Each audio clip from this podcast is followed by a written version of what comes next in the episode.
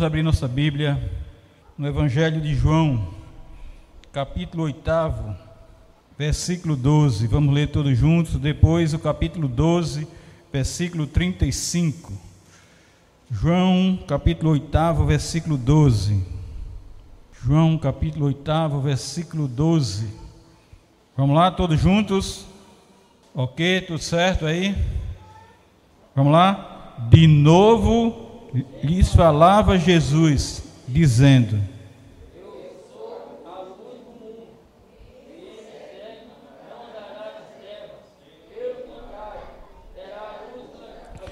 Novamente, de novo lhes falava Jesus, dizendo: Eu sou a luz do mundo. Quem me segue não andará nas trevas, pelo contrário, terá a luz da vida. O 12, 35. Vamos lá, só é passar aí rápido. 12, 35. Todos juntos. Vamos lá? Respondeu-lhes Jesus: Ainda por um pouco a luz está convosco. Andai enquanto tendes a luz, para que as trevas não vos apanhem e quem anda nas trevas não sabe por, para onde vai. Quem anda nas trevas não sabe para onde vai. Oremos, Santo Deus, Eterno Pai, aplica a tua palavra, Deus, em nosso coração. Nós queremos, ó Pai, ser instruídos, queremos ser edificados pela tua verdade, Pai, e até mesmo exortados, ó Deus, para que voltemos ao caminho do Senhor e assim sigamos a Cristo Jesus com amor e toda fidelidade. Nós te agradecemos, Pai, em nome de Jesus. Amém e amém. Irmãos, hoje nós estamos completando mil, nós estamos completando 504 anos da reforma, que foi em 1517, 31 de outubro de 1517. É sim uma data importante para os cristãos protestantes evangélicos de todo o mundo. Neste ano comemora-se o aniversário de 504 anos da Reforma Protestante. Quando o monge católico Martinho Lutero, filiado à Ordem de Santo Agostinho, fixou suas 95 teses na porta da igreja do castelo em Wittenberg. Ele estava conclamando o povo e os eruditos para que repensassem o modo como interpretavam e viviam o cristianismo. Em uma época que o povo comum era privado da leitura das Escrituras, e o líder religioso da época liderava a cristandade com mãos de ferro, Lutero foi uma voz levantada por Deus para dar início a uma completa revolução espiritual na Alemanha. Lutero combateu os vários desvios doutrinários de sua época, praticados pela Igreja Romana. Condenou veementemente a venda de indulgências, traduziu a Bíblia para o alemão e a colocou nas mãos do povo comum. Enfim, inflamou o coração de seus irmãos a uma busca sincera por Deus e o cristianismo autêntico. Toda essa coragem levou Lutero a sofrer excomunhão por meio de uma bula editada pelo Papa. Martinho Lutero, em reação à Igreja Romana, queimou a bula papal em praça pública, rompendo de vez com o elo com essa igreja. Finalmente, nos dizeres de Calvino, post tenebras lux, depois das trevas, luz. Após anos de anos de escuridão e sombras, a luz do Evangelho voltava a brilhar para o mundo. A reforma, irmãos, em muito pouco tempo se espalhou para a Suíça, através da intelectualidade e coragem de João Calvino e Zwingli, para a Escócia, através da piedade e extremo vigor de John Knox e para muitos outros países através de homens que le levaram adiante a redescoberta do cristianismo bíblico ao mundo.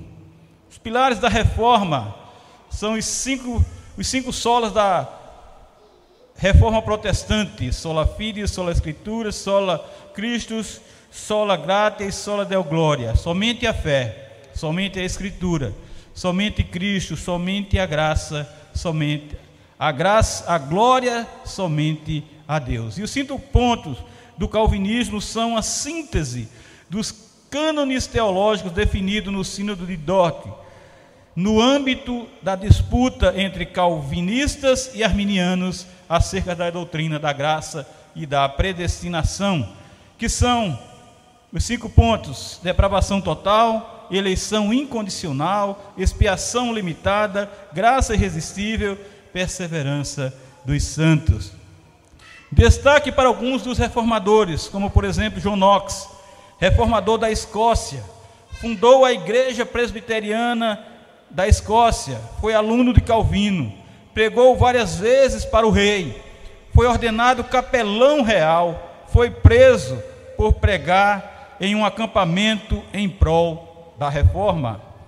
Ulrico Zwinglio, líder inicial da reforma, protestou contra o jejum da quaresma e o celibato clerical.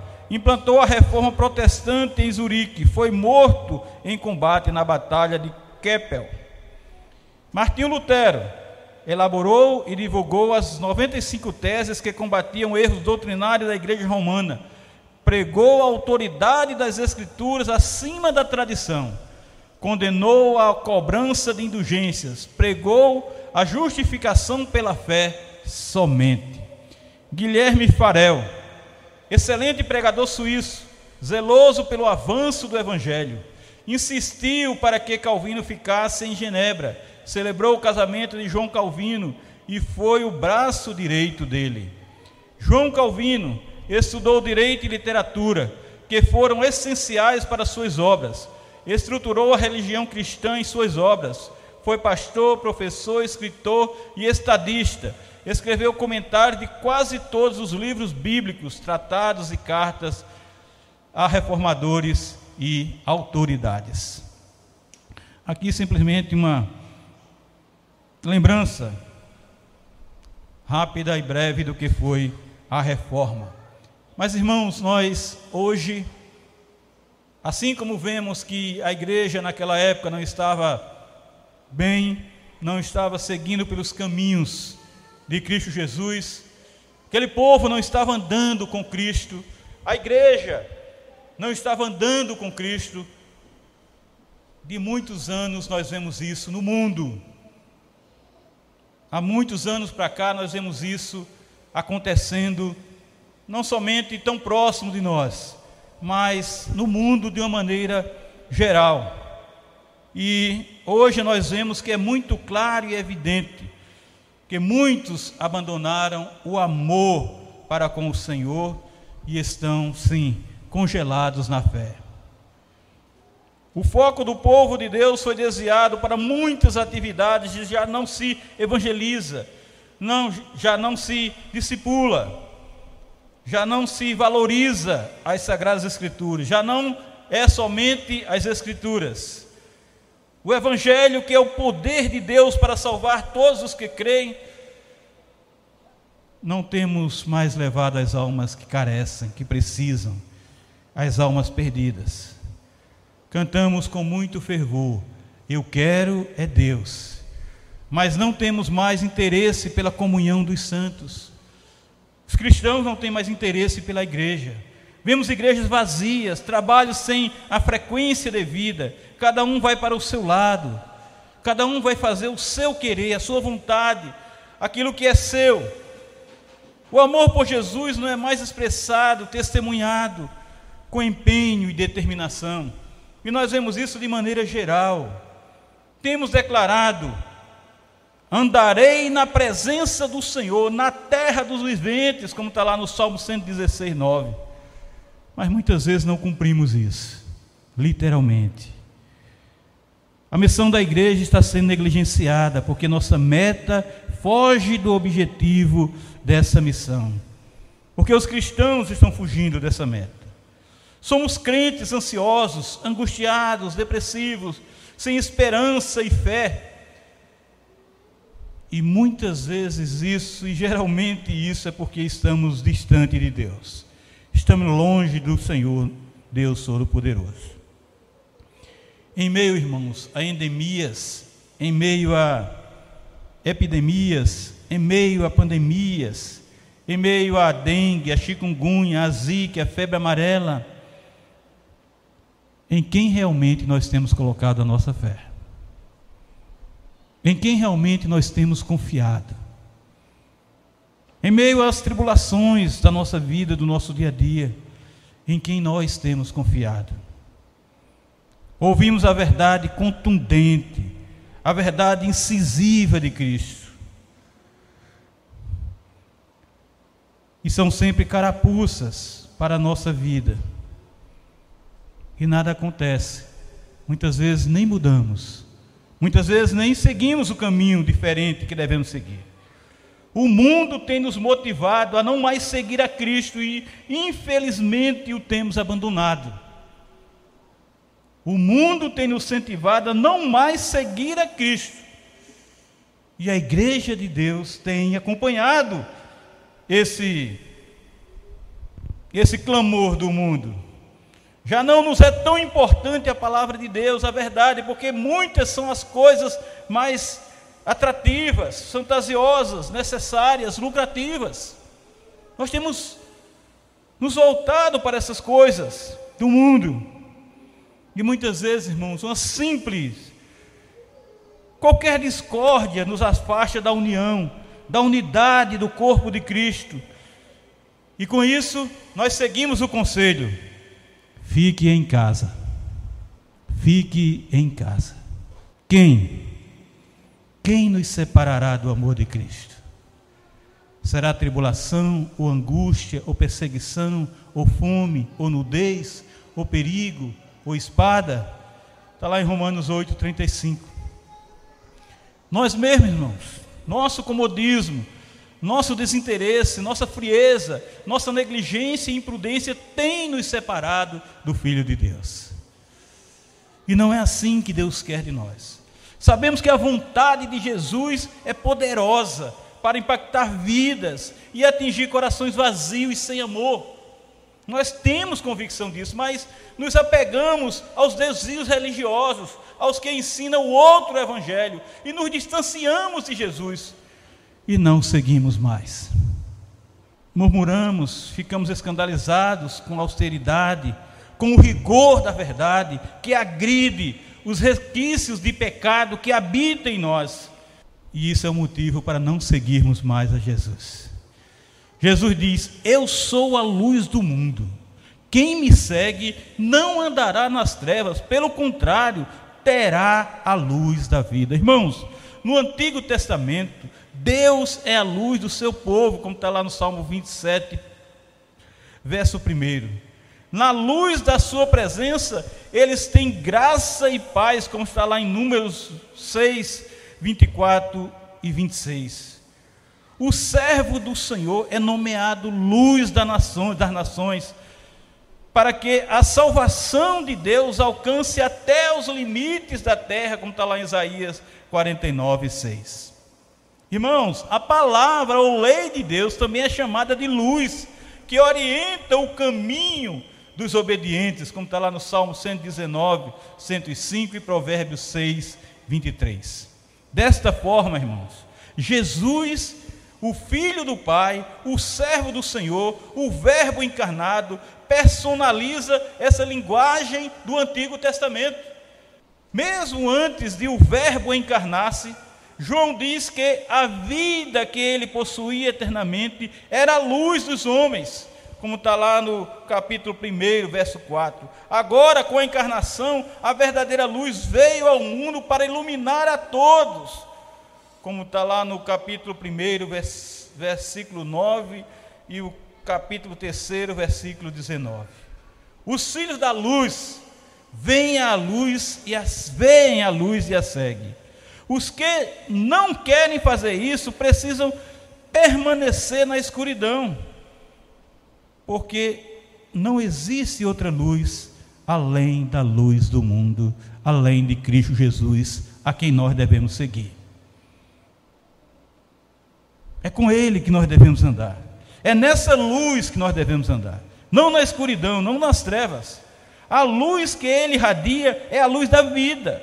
Porque esta luz é vivificadora, é luz salvadora, é luz santificadora. E é nessa luz que nós devemos andar. Em ti está o manancial da vida, diz o salmista a Deus. Na tua luz vemos a luz. Salmo 36, verso 9. Na tua luz vemos a luz. Irmãos, agora lá em João 12, 35, Jesus diz: Ainda por um pouco a luz está convosco, andai. Jesus não manda ninguém ficar parado. Andai, enquanto tendes a luz, para que as trevas não vos apanhem. E quem anda nas trevas não sabe para onde vai. Porque estamos perdidos. Porque o mundo está perdido. Porque as pessoas estão perdidas. Porque os crentes estão perdidos. Porque os cristãos não estão sabendo para onde vai, o que querem. Não sabem de onde vieram e nem sabem para onde vai. Por quê? Porque estão em trevas, irmãos porque não tem Cristo Jesus, porque não estão testemunhando, vivendo plenamente o Evangelho do Senhor. O Logos é a luz que, vinda ao mundo, fornece iluminação para todos. É Ele que ilumina. Eu vim de Paulo Afonso, que ilumina boa parte do Brasil. Meu pai iniciou lá, trabalhou desde o início da obra, lá e em 1978 ele se aposentou. E eu andava muito lá dentro, tanto levando pessoas para conhecer, e até com meu pai também, a gente ia lá para dentro. Ele trabalhava lá dentro, no, no coração daquelas usinas lá. Mas eu só vim andar na luz quando encontrei Jesus. Naquela cidade que iluminava, que ilumina boa parte do país, eu vivia em trevas. Porque não é a energia do homem, não é a luz humana, não é a claridade que agora nós vamos encontrar em todo o mundo agora quando chegar dezembro. Não é essa luz. Só Jesus ilumina. O Logos é a luz que, vinda ao mundo, fornece iluminação para todos, a luz que brilha no meio das trevas e não é derrotada por elas como está lá em João capítulo 1, o quarto ao nono versículo. Mais adiante, Jesus é a luz do mundo, seguindo as pessoas terão a luz da vida, para não mais andarem na escuridão. Com sua atitude em relação à luz, dando-lhes boas-vindas ou fugindo dela, as pessoas evidenciam a qualidade de vida e ações que tem. É a nossa atitude em relação à luz. É a nossa atitude em relação a Jesus. É a nossa atitude em relação ao Filho de Deus que denuncia se nós somos iluminados verdadeiramente. João capítulo 3, do 19 ao 21 diz: O julgamento é esse, que a luz veio ao mundo, e os homens amaram mais as trevas do que a luz, porque as suas obras eram más porque todo aquele que pratica o mal aborrece a luz e não se chega para a luz, a fim de não serem arguidas as, arguidas, arguidas as suas obras. Quem pratica a verdade aproxima-se da luz, a fim de que as suas obras sejam manifestas, porque feitas em Deus.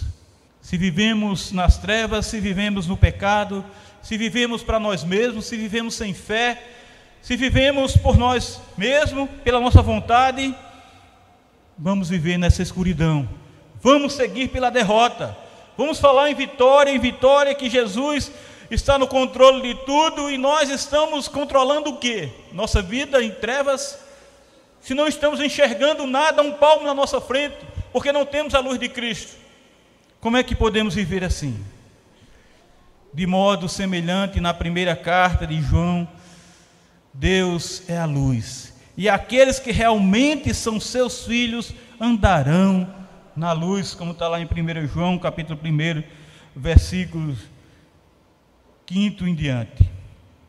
Em outras palavras, irmãos, Deus é a fonte de toda santidade e retidão, bondade e verdade, e as vidas dos seus filhos são é, identificadas por tais qualidades. Se vivemos na luz, se andamos na luz, se temos essa luz divina dentro de nós, então nós vamos andar em santidade, nós vamos andar em retidão, nós vamos andar em bondade e verdade. Aqui, o ministério de Jesus no mundo está quase no fim, e Jesus adverte seus ouvintes para que se valham da luz, sigam a luz, enquanto tem oportunidade. Eu acho essas passagens interessantes. No Velho Testamento tem isso também. E enquanto temos oportunidade, porque vai acabar essa oportunidade, vai acabar essa chance, vai acabar essa condição, vai acabar esse meio. À luz do dia, podemos ver claramente e andar firmemente, seguir com segurança, com firmeza, com entendimento. Quando a escuridão sobrevém, tropeçamos e perdemos o caminho, seguimos a trilha errada, seguimos exatamente a vereda da morte. A importância de crermos na verdadeira luz é agora. Fazendo isso, nos tornamos filhos da luz. 1 Tessalonicenses capítulo 5, versículo 5 diz: Por quanto vós todos sois filhos da luz e filhos do dia. Nós não somos filhos da noite, nem filhos das trevas. Tome posse disso, meu irmão. Como diz Paulo a Timóteo, tome posse disso. Creia que isso é verdade na sua vida. Vós todos sois filhos da luz e filhos do dia. Não somos filhos da noite, nem filhos das trevas. Então nós temos que andar segundo a vontade de Deus, segundo o evangelho do Senhor, segundo o que o Senhor tem nos ordenado viver, praticar, testemunhar como cristãos verdadeiros, andar assim como Jesus tem nos ordenado andar. Lá em Efésios capítulo 5, versículo 8, pois outrora erais trevas. Você não pode ser agora, você era trevas. Porém agora sois luz do Senhor. E daí? Ele completa: andai como filho da luz. Andai como filhos da luz. Ele não está sugerindo, não, irmãos. Não é um se puder você ande como filho da luz. Aqui é uma ordem nossa. Pois outrora eras, eras trevas, erais trevas. Não agora, mas antes você era treva. Agora você é, sois luz no Senhor. Agora é luz no Senhor.